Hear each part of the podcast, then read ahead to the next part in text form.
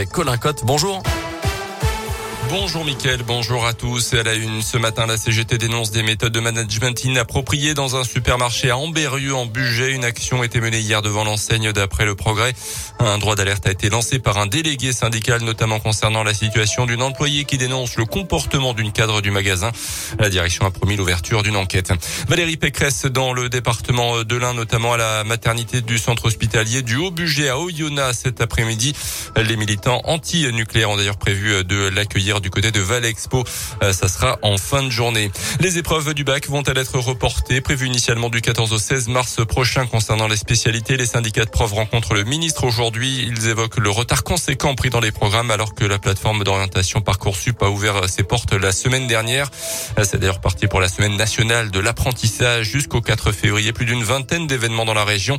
Au collège de Miribel aujourd'hui, à celui de Saint-Denis-les-Bourgs lundi, à la maison familiale et rurale de pont ça sera le 2 février. Et enfin au lycée Saint-Joseph de Bourg jeudi dans la région. On compte environ 22 300 apprentis. Une bonne nouvelle pour l'économie. La croissance de la France a atteint 7% en 2021. C'est du jamais vu depuis plus de 50 ans après une année 2020 marquée par la récession. Un chiffre donné par l'INSEE ce matin, l'économie française dépassant désormais nettement son niveau d'avant-crise.